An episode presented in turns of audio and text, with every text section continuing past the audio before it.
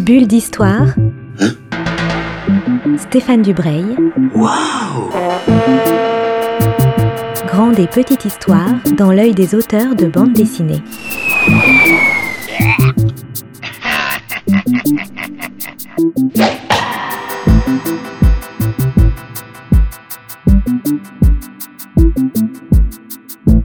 Bonjour à tous les fans de bande dessinée, c'est la deuxième chronique consacrée à la bande dessinée historique.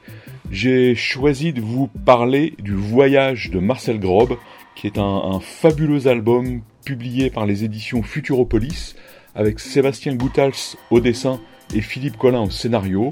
C'est un album historique important, il nous parle d'un épisode historique mal connu, les Malgré nous, jeunes Alsaciens incorporés de force dans l'armée allemande pendant la Seconde Guerre mondiale. C'est un épisode qui est encore à vif en Alsace et, en Lorraine. Cet album fait le pari réussi de raconter cet épisode douloureux avec beaucoup de, de sensibilité, de pudeur, et en même temps de s'adresser à une jeunesse d'Europe que Philippe Collin, le scénariste, espère toujours libre. J'imagine que c'est une histoire, euh, histoire vraie. Est-ce que tu peux juste nous expliquer pourquoi tu t'es mis à raconter cette histoire? Pourquoi maintenant en fait? Alors au départ, en effet, c'est moi qui ai impulsé ce récit et cette histoire. Sébastien m'a rejoint en cours de route et on a, retravaillé aussi le récit pour que ça devienne une bande dessinée, parce que moi j'étais pas auteur de bande dessinée, donc il est venu m'accompagner dans ce travail aussi. Et en fait, euh, c'est une histoire vraie puisque Marcel Grob, c'est mon grand-oncle, que j'ai très bien connu Marcel Grob, euh, quand j'étais enfant et adolescent.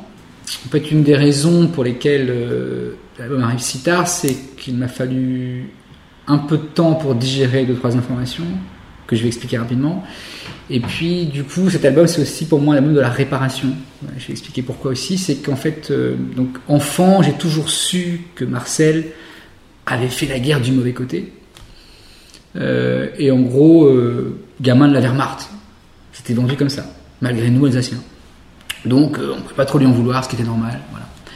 Mais quand j'avais 20 ans, en fait, ça s'est un peu complexifié puisque j'ai appris qu'il n'était pas dans la Wehrmacht, mais dans la Waffen-SS. Donc c'est en 95 que j'ai appris ça. À l'époque encore, on ignorait l'histoire de ces 10 000 gamins. Et Waffen-SS voulait dire volontariat, voulait dire engagement volontaire, etc. Donc moi, j'avais 20 ans, j'étais en fac d'histoire, et donc j'ai essayé de questionner Marcel sur cet engagement. Et j'ai eu une réponse euh, mutique, euh, refus de dialoguer, euh, impossibilité de discuter. Donc j'ai essayé une seconde fois, une troisième fois, ça n'a pas marché. Donc j'ai senti quelque chose qui me déplaisait.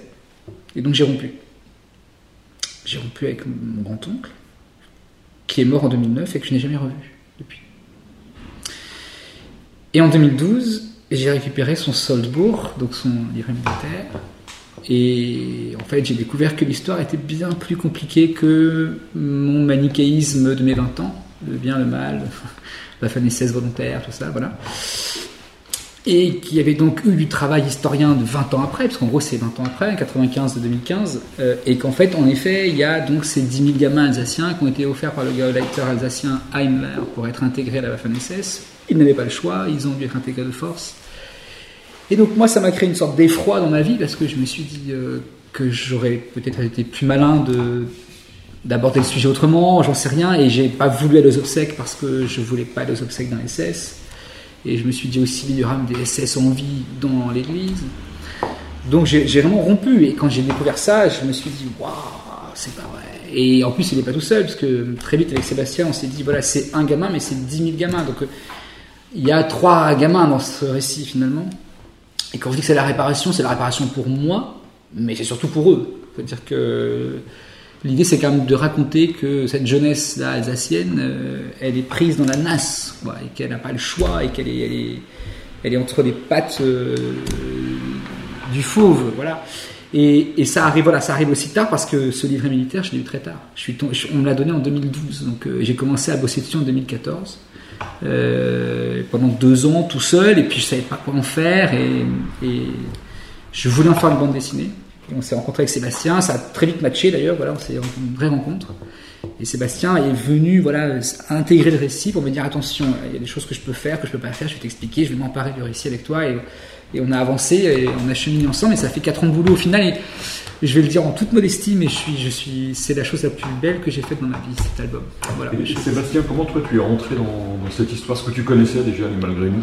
Moi je connaissais les Malgré nous. En fait, je venais d'en entendre parler euh, en fait, depuis pas très longtemps. C'est vrai, parce que j'ai, il s'est trouvé que le hasard de ma vie, de la vie, a fait que que ma compagne, euh, elle a une histoire euh, similaire et que son grand-père était euh, malgré nous dans la Wehrmacht, pas chez les SS, etc. Mais oui, effectivement, d'un coup, c'était, je pouvais discuter avec la grand-mère de Marion, qui nous racontait comment vous avez essayé d'échapper l'enrôlement de force des Allemands et toutes les toutes les aventures qu'il y a en Alsace à ce sujet, quoi.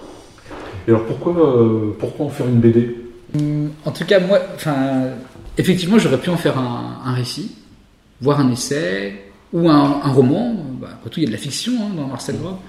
En fait, il y a deux choses. C'est que moi, je suis un gamin de l'image. J'ai grandi avec l'image, la bande dessinée, la télévision, le cinéma.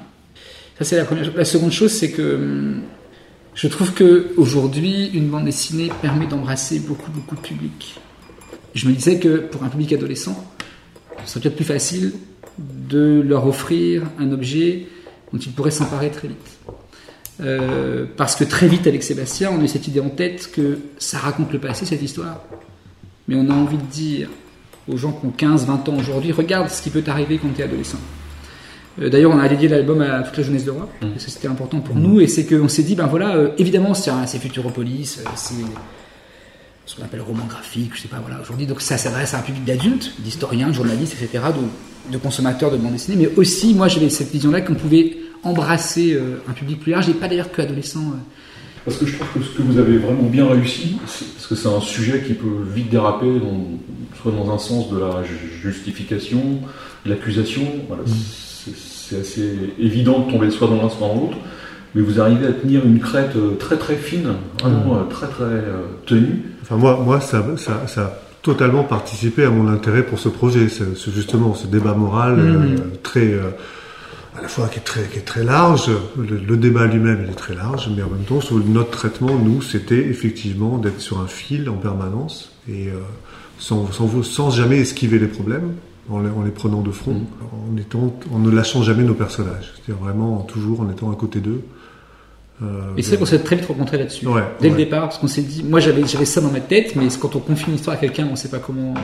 Et très vite, Sébastien m'a dit, c'est super, à la fin, on ne juge personne. Chacun, le lecteur jugera. Et, et, du coup, très vite, j'étais heureux que lui ait ce point de vue-là avec moi, en disant, parce que je veux pas qu'on justifie, je veux pas qu'on prenne position. Il y a des gens à l'époque de Marcel qui ont pris le maquis. C'est, pour moi, c'est la façon moderne de raconter des histoires. C'est, euh, c'est donner au lecteur le sentiment que les personnages avancent tout seuls et, et pas qu'on, qui, sentent le scénariste qui soit tout le temps au-dessus, en train de dire, de dénoncer absolument, etc., d'expliquer. C'est aussi pour ça qu'avec Philippe, on a créé aussi d'autres destins euh, parallèles et on a étoffé Marcel euh, d'amis, d'amis alsaciens qui, eux, avec d'autres points de vue, et tout ça crée un équilibre on voulait qu'il y ait un équilibre mm. comme ça, etc. Et même, à, même à l'intérieur même des personnages des, des, des, des, nazis, euh, là aussi on voulait amener un peu de la complexité, c'est-à-dire il y avait effectivement des brutes épaisses, mais il y avait aussi... Euh, euh, des, humanistes, des, gens, humanistes, des gens euh, intellectuels, des, gens intelligents mais qui voulaient se venger. Mm. puis il y a un personnage qui est important parce que c'est carrément quasiment lui qui a introduit toute l'histoire, c'est ce fameux juge. Mm-hmm. Donc évidemment, c'est un juge qui n'existe pas. Absolument, absolument, mais c'est très bien de le dire, c'est bien de le dire, c'est bien. Parce qu'au début, quand on, quand on prend le, la BD, on, a l'impression qu'on est dans un documentaire uh-huh. et qu'on va raconter quelque chose qui s'est vraiment passé. Ça, ça nous fait très plaisir que tu dis ça. Parce qu'on l'a vraiment conçu comme ça au départ, en fait. Comme une sorte de, pas de piège, mais de, twist. Et lui aussi, c'est un personnage qui a un peu un point de vue de 20 ans. Bon, après, on va apprendre qu'il a des bonnes raisons. Euh, enfin, ou pas d'ailleurs, ça c'est après. Chacun, Exactement. Chacun décide. Et euh, pourquoi ce, personnage du juge qui, vient apporter un, éclairage vraiment très différent en fait, il, incarne complètement la culpabilité du héros, c'est-à-dire du, personnage principal. C'est. Euh, un personnage qui est rattrapé par sa culpabilité, quoi. Et on a fait un troisième personnage qui est la, La secrétaire, la- la greffière. qui est très peu présente, mais qui est importante parce Qui que incarne la conscience. elle s'appelle Madame Constanza et c'est la conscience de Marcel. Oui, Euh, oui, elle, euh, si, si, elle, ouais, enfin, elle est elle- très, elle est très importante. C'est vrai, c'est vrai, c'est vrai. Elle est peu présente, mais elle est très importante. ouais, ouais, C'est un, point, c'est un point de fixation euh, Complètement. qu'il faut pas euh, Mm. qu'il faut pas négliger. Et comment on fait pour ne pas porter de jugement justement, pour arriver à s'extraire suffisamment? Pour le pour regarder cette histoire euh, avec Ouais. le plus de Bah, je pense qu'il faut bien connaître ces personnages et euh, ce qui les motive, et, les- leurs envies, et leurs désirs, et leurs désirs enfouis. Et une fois qu'on a ça, et qu'on leur met des obstacles assez cohérents, euh, la façon dont ils font franchir ces obstacles va encore dire des choses, mais en fait, on, on est assez protégé par justement la, la complexité qu'on a amenée sur le personnage lui-même. Et après, moi, je enfin, à titre personnel, je m'étais fait piéger par un jugement. Quand j'ai découvert, en travaillant beaucoup le dossier, la, phrase qui me revenait tout le temps, c'était en version polie, tais-toi, ferme ta gueule. C'est qu'en fait, tu n'avais rien compris, donc essaie de regarder ce qui se passe et, ne juge pas parce que tu as déjà jugé en 95 et tu t'es quand même bien pris le mur. Euh, donc tais-toi, avance et ne juge pas. Et par ailleurs, si on essaie de se projeter un peu à la place de ces gamins, juste c'est très difficile, mais si on un peu au moins essayer de se projeter un peu, c'est un trait euh, comment dire très euh, très simple. Il n'y a pas de- d'héroïsme, il n'y a pas de- d'expressionnisme euh, qui pourrait arriver très vite dans ce genre de récit. Quoi. Mais c'est très intéressant pour moi. Il y, a, il, y a le, il y a le dessin, il y a aussi tout le hors-champ, tout le cadre, etc. Et c'est pour ça que très vite m'est venue l'idée de la, de la profondeur de champ. C'était vraiment de travailler en noir, ce qui était vraiment de l'ordre de la, de la, de, de la focale, du, du focus, et en même temps de, mettre, de faire des valeurs de gris pour tout ce qui était euh, dans les premiers plans, les arrière-plans, etc. Pour laisser aussi de la place au, au lecteur. Plus Breton, c'est parler de ça à personne en fait. Alors il en parle avec une seule personne. Quand ils sont partis de Kirchberg, ils étaient 8. Il y en a 5 qui sont revenus. Il y en a 3 qui sont toujours en vie aujourd'hui. Et qui ne veulent pas parler. Et il y avait Marcel et Antoine. Donc, Antoine qui est le gamin qui accompagne Marcel, qui n'est pas son vrai nom de famille, mais c'est Antoine, j'en suis, je voulais qu'il soit là. Et en fait, moi j'ai vu Antoine gamin et adolescent. Et j'ai vu à des déjeuners de famille, euh, en fin de déjeuner, les deux vieux au bout de la table et qui parlent en alsacien.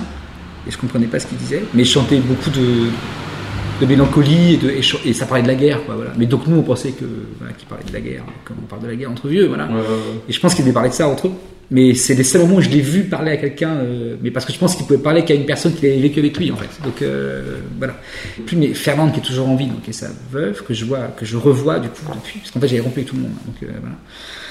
Et donc Fernande je l'ai revu et Fernande m'a dit que la, mort d'Antoine avait été un, un drame dans la vie de Marcel. En fait. Qu'il avait vraiment, bien alors qu'il était très vieux, hein, mais Ouais, c'était ouais. vraiment le compagnon de route qui était parti, quoi. Donc donc voilà, mais je pense qu'effectivement aujourd'hui, par exemple, ce qui est assez étrange, et c'est pour ça que quand je parle de réparation, c'est aussi important, les gens qu'on entend parler en Alsace aujourd'hui, dans les vieux de la période, c'est plutôt des gens qui avaient envie d'affirmer à une époque une idéologie. hein. Dans les documentaires qu'on voit même sur France 3, France 2, là, récemment, sur la FNSS, il y a des Alsaciens, mais qui assument le côté volontariat.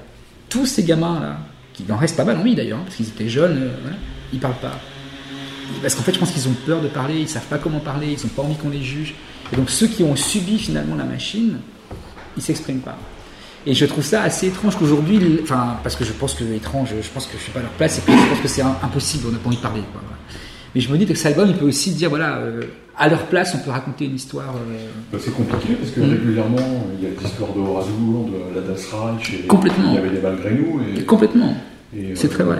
Et que du coup, c'est très vite taxé euh, coupable, en fait. C'est Voilà, mis en accusation. euh, direct. Ouais, absolument. Qu'est-ce que tu qu'est-ce que tu peux dessiner et qu'est-ce que tu ne peux pas dessiner dans ce genre d'histoire? Quelle est la Et si, il y, a une- il y, a une- il y a une question morale qui, qui se, qui se vient, c'est-à-dire que euh, j'ai pas envie de tomber dans l'iconographie euh, nazie et de la sublimer, etc. Même si des fois il faut marquer le coup quand même, de, parce qu'elle a existé, cette puissance d'image euh, iconographique. Une espèce de machine à communiquer qui est tout à fait incroyable et aussi une machine aussi à soumettre les, les gens qui participent aussi. Hein, c'est tout, le temps pour impressionner. Je me pose toujours la question de la vision du personnage. Et lui aussi peut, lui aussi peut détourner les yeux, lui aussi. euh, Vous avez utilisé comme source iconographique parce que sur les malgré nous il y a- il y a des choses mais il y a quand même Il n'y a pas grand chose. Il n'y a pas grand chose. Hein. Ouais. C'est, c'est très. euh, Je crois que Philippe m'a communiqué, m'a Mm. prêté le seul livre qui est. qui- Il y a un livre fait par deux Alsaciens, qui est du, date du début des années 2000, deux historiens alsaciens, qui eux ont réussi à récolter euh, un fonds de l'icono, voilà. Euh, mais il y en a très peu en effet.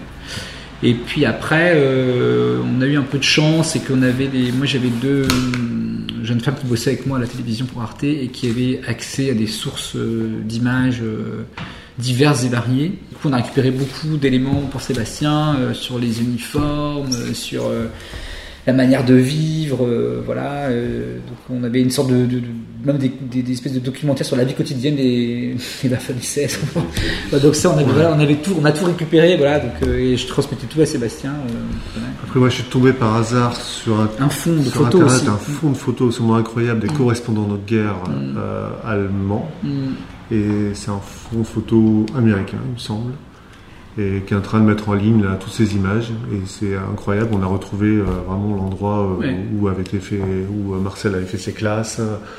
euh, quasiment la même année. À un moment, on s'est demandé on si on n'allait pas photos, tomber ouais. sur des photos, des photos de sur lui, gamin Ouais. et tout, parce que c'était la, la 16e division Ouais. et on avait la vie quotidienne de la 16e division en photo. Donc, dans les bonnes dates, donc on s'est dit, waouh, et tout. Aussi bien il est sur des photos, hein. Peut-être euh, tout petit, je sais pas, mais euh, enfin tout petit en taille, je veux dire. Mais c'est vrai que moi, j'étais souvent. euh, Enfin, moi, la documentation, c'était compliqué pour moi. C'était la première fois que je faisais un album historique. Et ça m'a. c'est- C'était un, c'était un gros travail pour moi. C'était un peu euh, assez- impressionnant, en fait. J'ai toujours l'impression. La masse est énorme. ça change tout le temps. Sur Ça Internet, elle est très mal référencée. Il y a des. Enfin. Ils font des uniformes dans, dans des, dans des tissus qui, qui, qui, qui étaient pour des tentes avant. Ouais, enfin, donc, c'est- euh, mais c'est le mot, c'est le mot aussi. Ils sont, ils sont un peu clochardisés. Quand tu vois les images, on dirait des Oui, chariots, bien sûr, bien sûr, ouais. Voilà, on a fini. Eh ben, extra, extra, extra, On va raconter plein de trucs. extra. En tout cas, merci beaucoup. Je vous rappelle le titre de l'album, c'est Le Voyage de Marcel Grob. Il est édité par les éditions Futuropolis. Les auteurs sont Sébastien Goutals au dessin et Philippe Collin au scénario. Bulle d'histoire. Bulle d'histoire avec Stéphane Dubreuil. Une émission à retrouver le mardi et le samedi à 10h30.